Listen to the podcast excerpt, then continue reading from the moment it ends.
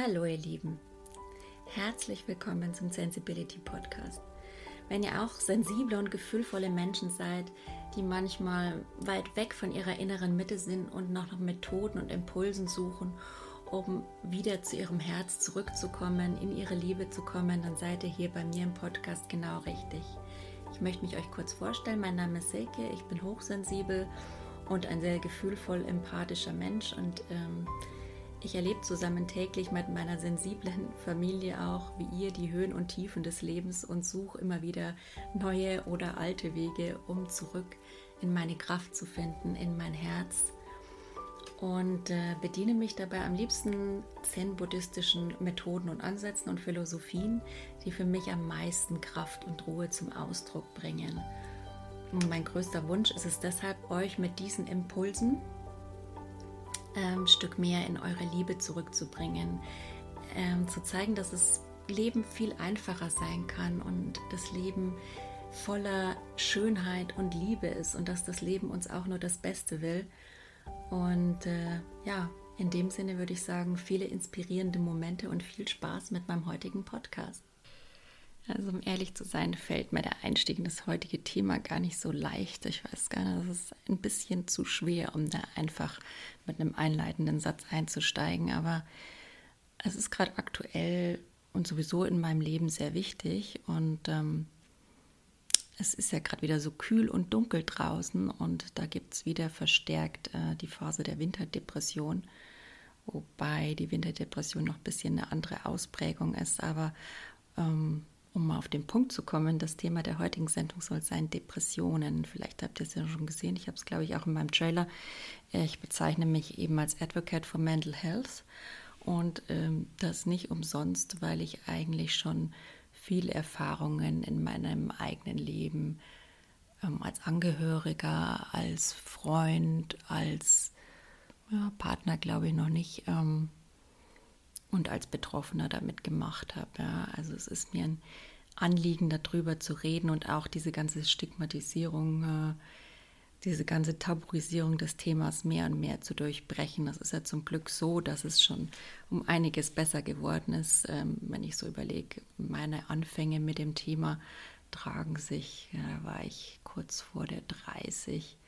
Das ist jetzt auch schon hm, elf, zwölf Jahre her, 13 Jahre oder sowas in der Art. Also da war das Ganze noch nicht so weit gediehen und äh, da hätte man bestimmt noch nicht in so einem Podcast offen zugegeben, dass man damit schon mal zu tun hatte. Ja, also wäre bestimmt als Schwäche ausgelegt worden und auch, ähm, dass man total nicht belastbar ist. Wobei ich muss sagen, also sobald man das immer noch irgendwo hört, da geht es immer gleich um Belastung. Es geht gleich immer um die Frage, ist man beruflich noch belastbar? Kann man das Leben stemmen? Also finde ich vollkommener Quatsch, weil ich muss ehrlich sagen, Depression, das sind meistens haben Menschen Depressionen, die in ihrem Leben viel erlebt haben. Ja. Also da war viel, vielleicht ist da ein Trauma, vielleicht sind da einfach schlimme Kindheitserfahrungen, vielleicht sind da auch frühgeburtliche Erfahrungen, die einfach nicht verarbeitet werden können. Vielleicht ist auch die Genetik ist beim meisten oder bei manchen sicher im Spiel. Das kann man nicht für jeden sagen. Das ist schon eine sehr individuelle Geschichte, die bei jedem auch komplett anders erlebt wird, diese Krankheit. Ja, das finde ich Wahnsinn, wohingegen sich manche zurückziehen, wird man es bei anderen wieder gar nicht merken, dass die eine Depression haben. Also es ist echt schwer zu beurteilen von außen und ich finde, es hat sich keiner, äh, Arbeitgeber, Freunde, bekannte Verwandte, ein Urteil über irgendjemand zu erlauben, der sich mit dieser Krankheit trägt, weil also was der schon durch hat, das ist wesentlich mehr als die meist anderen Gesunden in ihrem Leben wahrscheinlich je durchhaben werden. Also ich kann euch allen nur raten, seid froh, wenn ihr es noch nicht hattet, beziehungsweise ja, unterstützt die Leute lieber, die's, die damit sich äh, tragen und äh, seid ihr eine Hilfe, dann ist allen mehr geholfen. Ja. Also es ist nur wirklich kein Spaß, darunter zu leiden. Ich habe gerade erst mal eine Studie von der DRK gesehen, dass angeblich schon jedes vierte Schulkind unter psychischen Problemen leidet. Finde ich der Wahnsinn. Wobei es ist auch keine wirkliche Verwunderung bei unserem Schulsystem. Also, und was mich eben auch ähm, persönlich betroffen hat, war eben auch in dieser Studie, dass ähm, Kinder von Eltern eben mit mentalen Störungen ein dreifach höheres Risiko haben, selbst zu erkranken. Ja, das äh, ist, ähm, ich habe es mal gelesen, das ist wohl folgendermaßen, dass das eben dann bei solchen, bei diesen Kindern eben, die es vererbt bekommen, mehr oder weniger genetisch schon so eine Art Schalter auf einem Gen für eine Depression angelegt ist. Aber ähm, je nach ja, Lebenserfahrung, nach äh, wie viel Liebe man gekriegt hat, welche Erziehung man genossen hat, ja, was man halt erfahren hat, wird da dieser Schalter aktiviert und umgelegt oder er wird es eben nicht. Und äh, deswegen kann man auch dann durchaus verschont bleiben von einer mentalen Problematik. Aber mich hat dieser Satz vor allen Dingen inspiriert, mh, mm, mich in meinem Leben immer damit ähm, zu beschäftigen, an mir zu arbeiten, ja, weil ich habe ein Kind und mir ist es wichtig, ähm, ich habe auch einen Vater, der hatte Depressionen und ähm, das war nie so ganz klar. Also Nachkriegsgesellschaft, da stand Funktionieren im Fokus, da war das jetzt, glaube ich, für niemanden ähm, ein Thema. Das durfte man nicht zeigen, das wollte man nicht zeigen, das konnte man nicht zeigen.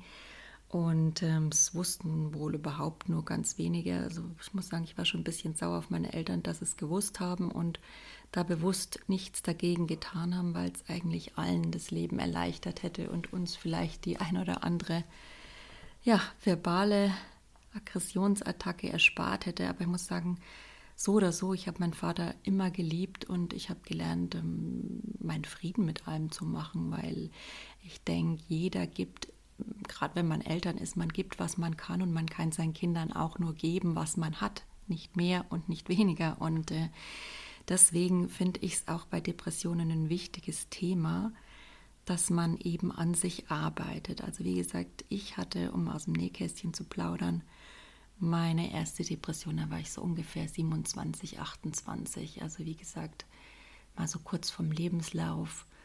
Ähm, ja, ich hatte schon sehr früh die Erfahrung gemacht, dass es wohl besser ist, nicht ich selbst zu sein, weil das sonst ziemlich viel Ärger und Aggression auslöst und Traurigkeit auf der Seite meiner Eltern.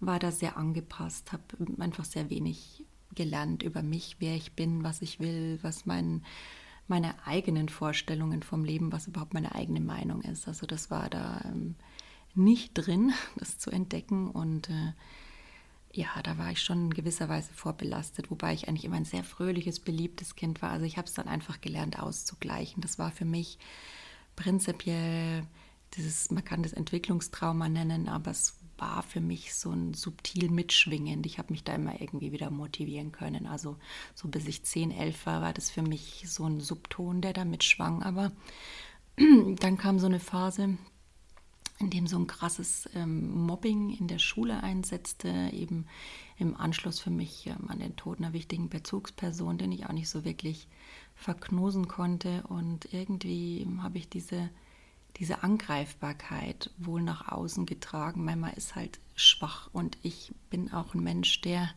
ein Fürsprecher für Schwäche ist. Ja, was heißt Schwäche? Also ist, Schwäche ist keine Schwäche. Ich hasse dieses Wort eigentlich. Ich kann es nicht leiden, weil es ist Sensibilität, es ist Empathie, es ist was, was die Welt braucht. Ich sträube mich, wenn es um Depression geht, ähm, dass jemand diese Wörter, also das finde ich nicht nur persönlich beleidigend, das finde ich auch also diskreditierend, diskriminierend für jeden Menschen auf dieser Welt. Das ist also das Schrecklichste, wenn da jemand mit Schwäche kommt oder mit äh, ähm, so einer Verniedlichung oder Verharmlosung oder dann mit diesen, ja, nicht mehr belastbar. Also Leute, bitte denkt mal dran, die Leute, die sich damit rumschleppen, also die haben Belastungen, von denen müsst ihr euch zum Glück gar nicht mit befassen, aber die haben ganz andere Dimensionen als eure Alltagsprobleme. So viel kann ich euch sagen, ja.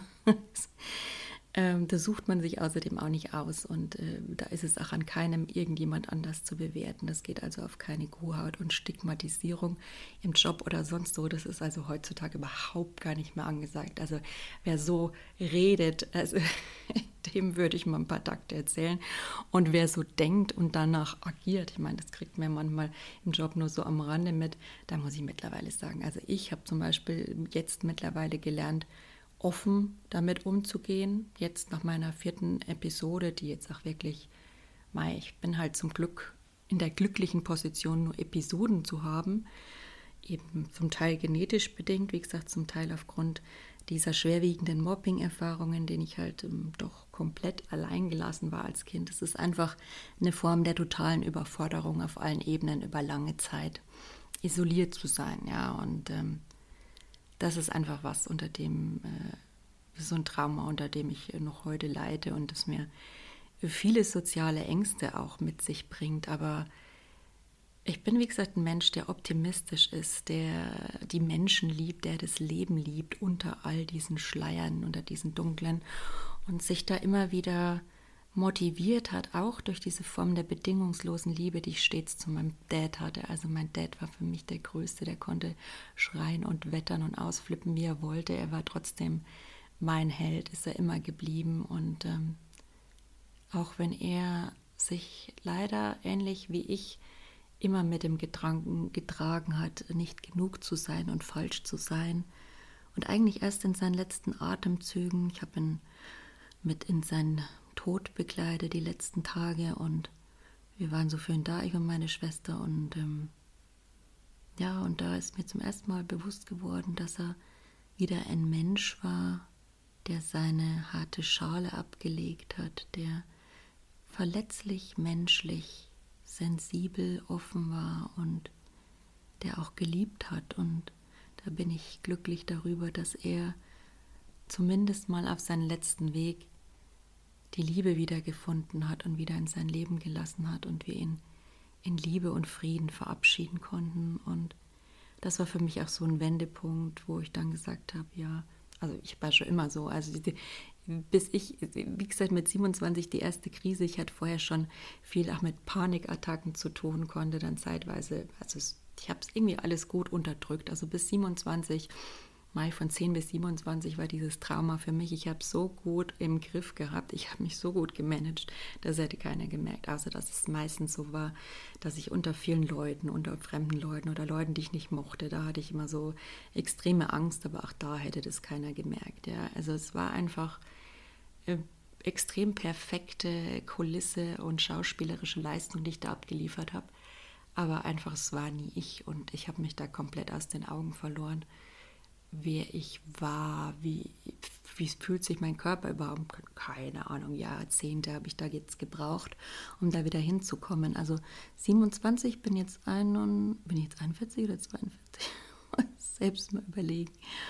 Ja, also auf jeden Fall, ich habe da genug ähm, Zeit investiert, um da wieder hinzukommen, mich zu fühlen, meine Methoden und Tools zu entwickeln, um mein Traumata auszugleichen, dieses hohe Energielevel, das da immer noch in mir schwingt, diese hohe Schwingung der Angst und, und des, ähm, ja, des Bedrohungsgefühl, das ich da in mir habe, weil ich einfach so früh so vielen realen Bedrohungen ausgesetzt war und so überlastet war damit, äh, darauf zu achten, wie andere drauf sind, ob die gut drauf sind und demzufolge mir kein Liebesentzug droht oder mir keine ja, Bestrafung droht, äh, irgendwelcher verbaler Natur oder sonstiges. Also es war einfach, ja, eine schwere Zeit. Und wie gesagt, mit 27 war es dann so, dass die erste Krise kam. Es ließ sich einfach irgendwann nicht mehr machen. Ich kann aber echt stolz auf mich sein. Ich habe Schule, Studium irgendwie noch durchgezogen, ja, also wow.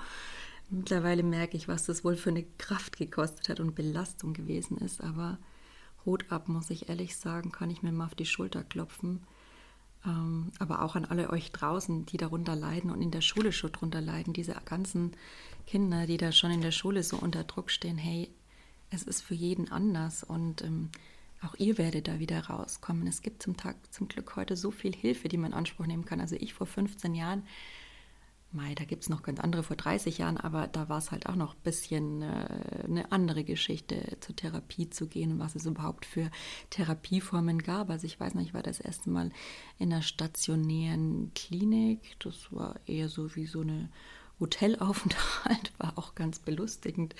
Ich hatte sehr viele interessante Leute und äh, interessante, auch kritische Situationen erlebt, aber ich habe einfach sehr viel über das Leben gelernt und ich möchte es eigentlich gar nicht missen, weil diese Krisen, die haben mich immer, also ich habe in meinem Leben vier depressive Episoden, kann man so sagen, dauert bei mir zum Glück nie länger als so sechs bis acht Monate. Danach aber halt nur, muss ich, ich weiß es nicht, ob es sonst so wäre, aber ich, ich arbeite halt, ach, ich bin so, das steckt in mir drin. Ich äh, perfektionieren. Ich bin die Welt der Weltveränderer. Ich bin so ein Idealist. Ich muss alles irgendwie verändern. Das liegt in meinen Genen. Keine Ahnung. Ich habe einfach so einen Drang, auch diese Sehnsucht zu meiner Liebe zurückzukommen, mich bedingungslos zu akzeptieren und zu lieben, so wie ich bin. Und das lässt mich echt hart für mich kämpfen. Okay, sorry, dass ich das Wort hat, das will ich jetzt gar nicht benutzen, es ist nicht hart. Das lässt mich mich liebevoll fördern, wobei ich da schon auch oft an meine Grenzen gehe und an meine Grenzen komme. Und ähm, ja, jetzt war ich sieben, acht Jahre eigentlich ohne so eine Episode. Hatte jetzt auch so das Gefühl, hm, steht nimmer an, aber sage niemals nie. Ich würde sagen, mit meinen Entwicklungsthemen bin ich da auch gut weitergekommen, gut durchgekommen. Nur was anderes ist das Leben, das bringt einen schon manchmal an Grenze, an existenzbedrohliche Grenzen. Also die Geburt meines Kindes war jetzt nicht so einfach. Es ist auch so die Frage, ähm, eine Lebensbedrohlichkeit des Kindes dabei war sehr schwer und ähm, mein Kleiner war dann auch noch lange Jahre ähm, manchmal in lebensbedrohlichen Situationen und ich konnte viele Jahre nicht schlafen und war sehr besorgt um ihn, habe aber mein Leben noch gelebt, habe nebenbei noch einen neuen Job angefangen, Neues gemacht, neue Herausforderungen, alles Mögliche. Aber irgendwann ist auch mein Mann dann ein bisschen angeschlagen gewesen, dann sind wir an, bin ich doch an meine Grenze gekommen und deswegen war es diesmal, ich weiß gar nicht, man fragt sich immer, hätte man was tun können nach so in so einer Klinik. Ich war dann dieses Mal in der Tagklinik. Ich finde das echt ein cooles Konzept, muss ich sagen. Man kann so sein Leben weiterleben. Ich habe das ja schon mal probiert, stationär. Ist auch spannend. Es braucht man vor allen Dingen, glaube ich, wenn man mal wirklich aus der Welt auschecken sollte, um ähm, diese ganzen Gewohnheiten, die man so tagtäglich hat, zu durchbrechen und Neues wieder anzugehen. Das war für mich dann ganz hilfreich. Aber es ist schon auch mal eine Herausforderung, wieder ins Leben zu finden nach so einem stationären Aufenthalt.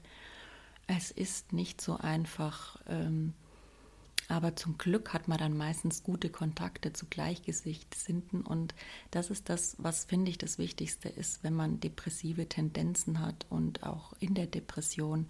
Klar, man pflegt dann nicht mehr Kontakte, man es einfach wirklich nicht mehr kann, man hat einfach keine Kraft für nichts mehr ist traurig, weint viel. Also das sind so bei mir die klassischen Depressionssymptome. Wie gesagt, da gibt es auch andere, die haben anderes, aber bei mir ist es dann so eine Ängstlichkeit, so eine Lebensbedrohlichkeit, weil ich die einfach in meiner Kindheit faktisch so erlebt habe. Äh, in der bin ich dann einfach gefangen.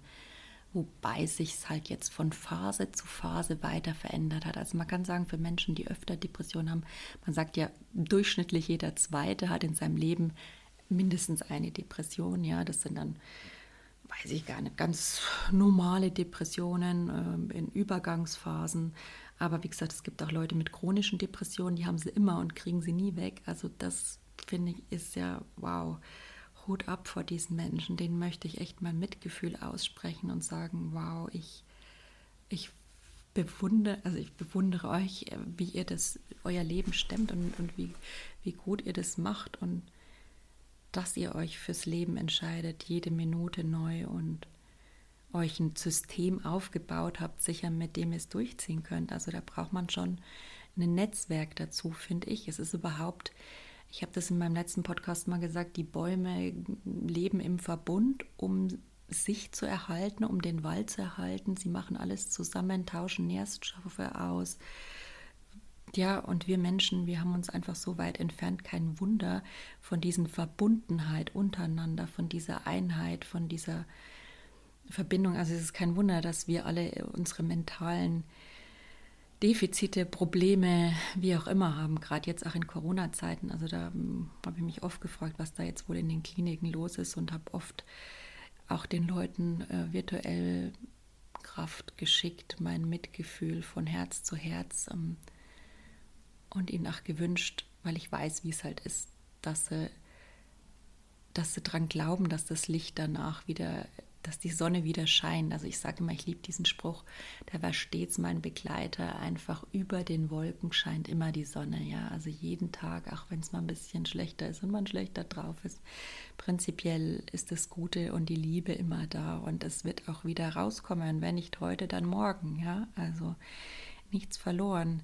Glaubt daran, ich bin jetzt da schon viermal durch und ich weiß nicht, ob ich es nochmal haben werde. Es ist auch nicht mehr mein Ziel und meine Frage, mich zu fragen, wann und ob und wie und ob es mich zum besseren oder schlechteren Menschen macht, es nochmal zu haben. Ich weiß, dass ich dankbar dafür war, an diesen Krisenpunkt zu kommen, an diesen Wendepunkt, um mein Leben ähm, eine neue Richtung zu geben, die ich ihm sonst nicht gegeben hätte, weil es für mich einfach ein Punkt war, der Point of No Return. Ja? Also bis hierher nicht weiter mit dieser Maske, mit diesem Perfektionismus, mit diesem anders sein wollen und mit diesem selbstzerstörerischen Denken, ja, weil ich ja so falsch bin, in Anführungszeichen, ähm, mit dem konnte ich und wollte ich einfach nicht mehr weiterleben. Und da war es einfach wichtig, ganz langsam, behutsam neue Wege zu finden. Klar, da gibt es immer mal wieder große, jetzt fällt meine Tasche um, sorry,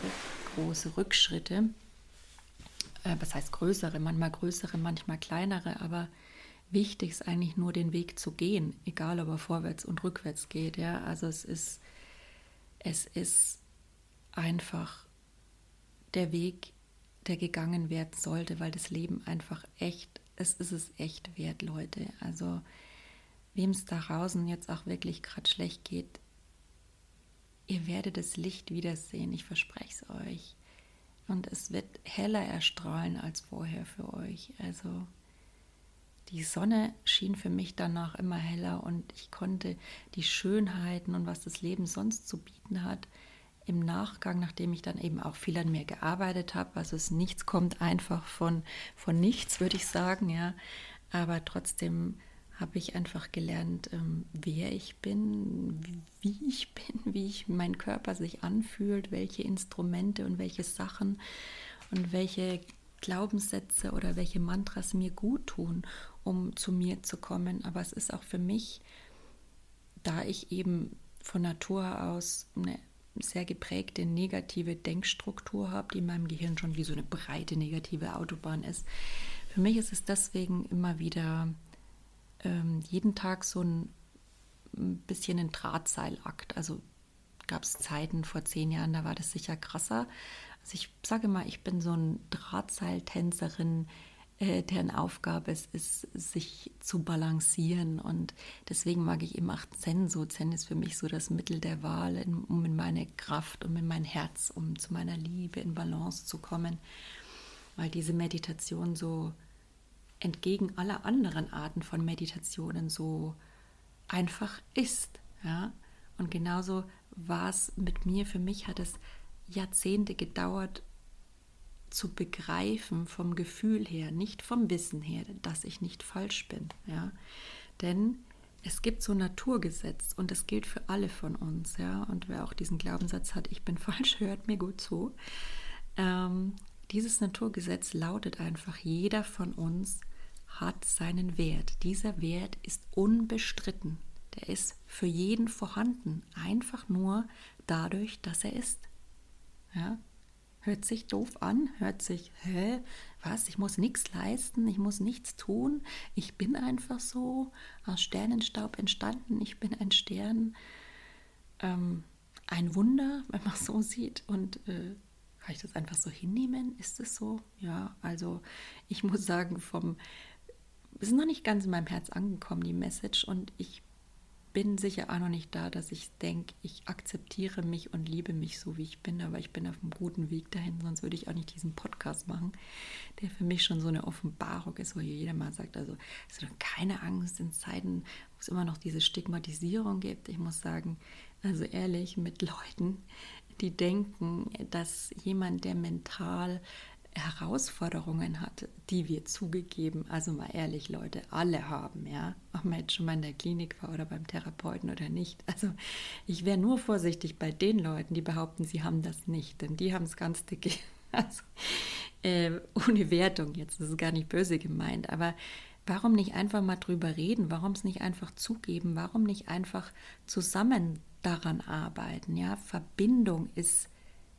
das, was eine Depression heilen kann, was uns als Menschheit heilen kann, ja, die jetzt in Corona-Zeiten mit sicher unendlich vielen Menschen lebt, die gerade enorm geängstigt, enorm gestresst und enorm mental leiden, ja, und deswegen sage ich gerade in diesen Zeiten, jeden Tag ein Lächeln einem Fremden übergebracht, man Hallo in die Welt zu Fremden raus oder zu Leuten, die man nicht gut kennt.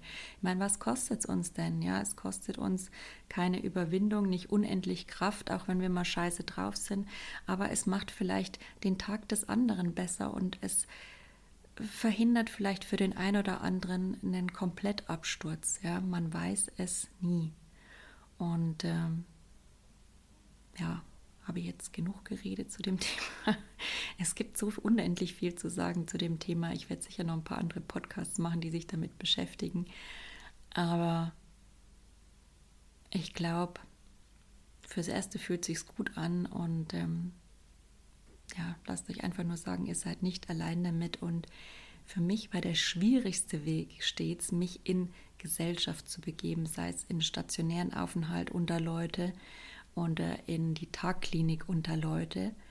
Aber es war jetzt zuletzt beim vierten Mal, auch wenn ich da Schiss vor hatte, mal bei der Depression, also gibt es zumindest mir so vor allem Schiss, ja, also da können die alles tun, weil die vor allem Schiss.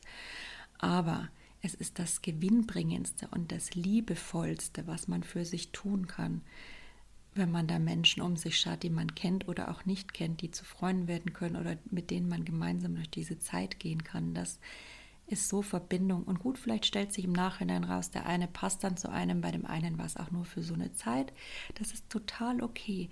Aber diese Verbundenheit in dieser schwierigen Zeit, das hilft einfach der Seele und uns Menschen, sowas von zu kitten und die Heilung anzugehen, sodass das dann flutscht und also ich würde auch sagen, Therapie ist nie verkehrt, ja. Und ehrlich gesagt, naja, 99,9 Prozent der Menschheit sollte auch dringend eine Therapie machen, egal ob es Reden mit Freunden ist, intensiv über die eigenen Themen oder mit Verwandten, Bekannten oder mit einem Therapeuten. Aber ich weiß nicht, heutzutage wird viel zu viel verdrängt, viel zu viel schön dargestellt, viel zu viel abgestempelt, in Schubladen geschoben. Und ähm, ja, da habe ich jetzt vielleicht bei mir auch wieder eine neue aufgemacht. Ja. Es wussten zwar einige Leute in meiner Firma, dass ich den Burnout hatte, aber dass es vielleicht schon mal vorgekommen ist, glaube ich, wissen die wenigsten, obwohl ich weiß gar nicht, ob viele Leute meinen Podcast oder meine Sachen überhaupt kennen.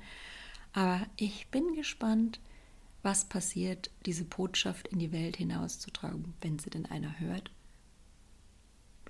Ist auch eine andere Sache, ist mir aber prinzipiell eigentlich gerade egal, weil ich dazu stehe, weil ich dazu stehen kann, dass jeder Mensch was individuell Besonderes hat und kein Mensch falsch ist und kein Mensch ja abgestempelt gehört. Und gerade Menschen mit Depressionen, die haben schon ganz andere Dinge durch und sie sind bestimmt nicht schwach und bestimmt mehr belastbar als so mancher von euch Gesunden da draußen oder von euch, ja, weiß ich auch nicht, die da jeden Tag eine große, dicke Hose Management machen. Ja. Überlegt es euch mal, bevor ihr Leute beurteilt, verurteilt, was das für den bedeutet. Ach, es gibt auch Karma-Punkte, also ich glaube da fest dran, ja. Wenn man über jemand anderen urteilt, verurteilt, beurteilt, hm, kommt irgendwann früher oder später zu euch zurück und Klar macht jeder Fehler und jeder ist ein Mensch, aber ich versuche es mittlerweile echt einzuschränken und mich zu entschuldigen und im Rahmen zu sein. So, jetzt klingelt es bei mir an der Tür. Mist, ich muss aufmachen. Also ich glaube, guter Zeitpunkt, um den Podcast zu beenden. In dem Sinn, macht's gut. Wenn mein Sensibility Podcast dich im Herzen berührt hat, dann wäre ich dir sehr dankbar, wenn du mich auf Instagram abonnierst. Mein Benutzer ist sensibility-20 oder meinem Podcast folgst. Das ist immer gut. Ähm, oder wenn du weitere Impulse und Informationen über mich haben willst, dann schau doch einfach gern unter www.sensibility.de rein. Da findest du zum Beispiel meinen Blog oder eine Bildergalerie oder meine Quote Art Sektion. ja, guck einfach mal vorbei, es würde mich freuen. In dem Sinn, macht's gut und von Herzen alles Liebe, Silke.